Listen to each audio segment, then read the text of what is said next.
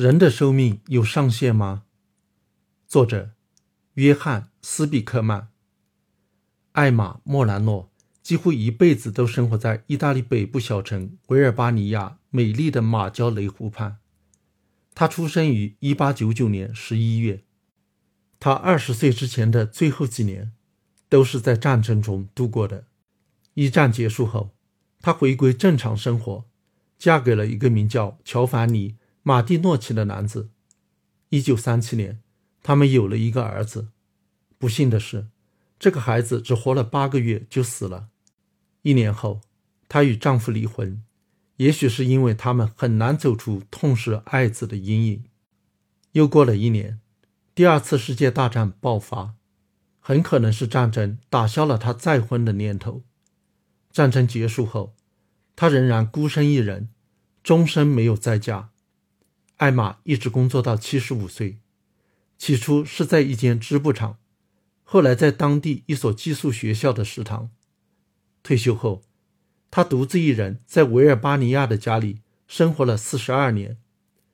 自从一百零二岁之后，他就再也没有离开过自己的小公寓。二零一五年八月，艾玛成为意大利有史以来寿命最长的人。到二零一六年五月。当美国的苏珊娜·琼斯过世之后，她成为世界上活着的寿命最长的人。吉尼斯世界纪录甚至给她寄了一张证书，然而她并没有把它挂出来。二零一七年，艾玛以一百一十七岁零一百三十七天的高龄，在家里由于自然原因安静的死去，被列为迄今为止世界上有据可考的第七长寿的人。直到一百一十五岁，艾玛一直是自己照顾自己的生活起居。她自己做饭，通常是意大利面，调制她自己经常喝的格拉帕酒，一种掺着香草的烈酒。她人生的最后十八年里居住的两居室公寓，小巧而又简单，房间里散落摆放着几件与宗教相关的手工艺品，还有许多时钟。她喜欢钟声。或许这会让他想起过去的时光。他的床边放着一组家人的黑白照片，照片的年代非常久远了，大多数都已经褪色泛黄。其中有一张是他儿子的照片，他最后的愿望就是将那张照片与他一同埋葬。失去儿子的创伤，时隔八十年都没有愈合。通常。出名的长寿老人都很热衷于分享他们的长寿秘诀。大多数情况下，长寿秘诀都和他们的饮食组成有关。在这方面，艾玛也不例外。她将自己的长寿归功于每天吃三个生鸡蛋，以及喝一杯格拉帕酒。这也是很典型的。他们经常将自己生活方式中通常被现代医学认为有害的部分当做长寿秘诀。在艾玛的例子中，是每天喝烈酒；另一些例子则是吸烟。此外，他还补充说，不结婚所带来的自由和对生活的积极态度也是长寿的原因。很少有著名的长寿老人会将长寿归因于有幸抽中了遗传彩票的大奖，但对于艾玛来说，遗传因素毫无疑问是非常重要的，因为她的一个姐妹。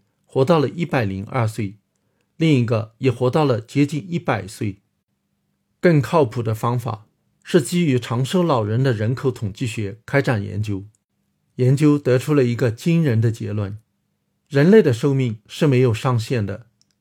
尽管到目前为止，全世界只有六个人比艾玛一百一十七岁零一百三十七天的寿命更长，也仅仅只有一个人活到了一百二十岁。但从理论上来说，并没有理由认为一个人就不可能活到一百五十岁、两百岁，甚至一千岁。这个惊人的结论引发了互联网上以及科学聊天室里的激烈争论。这个研究专家对意大利境内2009年到2015年间每一位寿命超过105岁的所谓“超级百岁老人”的医学记录进行了研究。总共收集到了三千八百三十六人的记录，他们只纳入有可信资料报道出生和死亡的记录，这一点非常重要，因为一旦有人活到如此高龄，其实际年龄经常会被亲朋好友们夸大。另外，由于选取的研究对象都来自同一个国家，这有一个很大的优点，即所有人的医学记录系统都是统一的。与以往的许多类似研究相比，这个研究的数据质量和样本数量都非常突出。这项研究所调查的人群中，没有一个人寿命达到一百一十八岁。那么，他们是如何得出结论，认为人类的寿命可能没有上限呢？推论的过程大致是这样的：首先，不论死亡是何种原因造成的，死亡的概率在人的一生中有一个非常清晰的模式。当人们十八岁以后，再活一年到十九岁的概率是非常高的。实际上，这个概率大约是零点九九九。然而，当到了十九岁之后，再活一年到二十岁的概率就稍低了一点。大约是零点九九八，年龄每增加一岁，人们活到下一岁的概率就会降低一点点，并且这个概率降低的速率越来越快。当一个人八十岁时，再活到八十一岁的概率大概是零点九二，但是从九十岁活到九十一岁的概率就只有大约零点八五了。当一个人一百岁的时候，活到一百零一岁的概率。已经降低到仅有零点六九。如果根据十八到一百岁之间指数下降的趋势做一条曲线，来表示从某一年存活到下一年的概率，那么会到达这样一个点：再活一年的概率为零。这个点就是可能的最长寿命。主要的问题在于，年龄在一百岁以上的人很少，因此获得足够多的样本。来比较可靠的预测年龄很大时曲线的形状，变得越来越困难。然而，既往关于长寿老人死亡率的分析显示，死亡概率并不是一直增加到百分之一百确定，而是在更低一点的数值上达到一个稳定的平台。这一点引起了非常激烈的讨论，因为死亡率是否稳定在一个平台期至关重要。如果这个概率，在某一个特定的年龄以上成为一个恒定的数值，这就意味着，从理论上讲，寿命是没有上限的，就看有多少人能够活到第一个里程碑。例如，设想目前有一万五千位活到了一百零五岁的人，假设一百零五岁以上的人的死亡风险固定在，比如说零点四，那么能够活到一百零六岁的人数就是。一万五千乘以零点六等于九千，能够活到一百零七岁的人数是五千四百，以此类推。基于这样的假设，这一万五千人中寿命最长的大概会活到一百二十三岁。但是，如果活到一百零五岁的人的基数是一百万，死亡率仍然为固定的零点四，那么该人群中寿命最长的人。将能活到一百三十三岁，最长寿命就只是能够活到平台期起点的人数的函数。如果一百零五岁的人有一个亿，那么最长寿命则延长到一百四十二岁。研究表明，当人们活到大约一百零五岁时，死亡率确实存在一个平台，各年龄的死亡概率水平稳定在大约零点四八。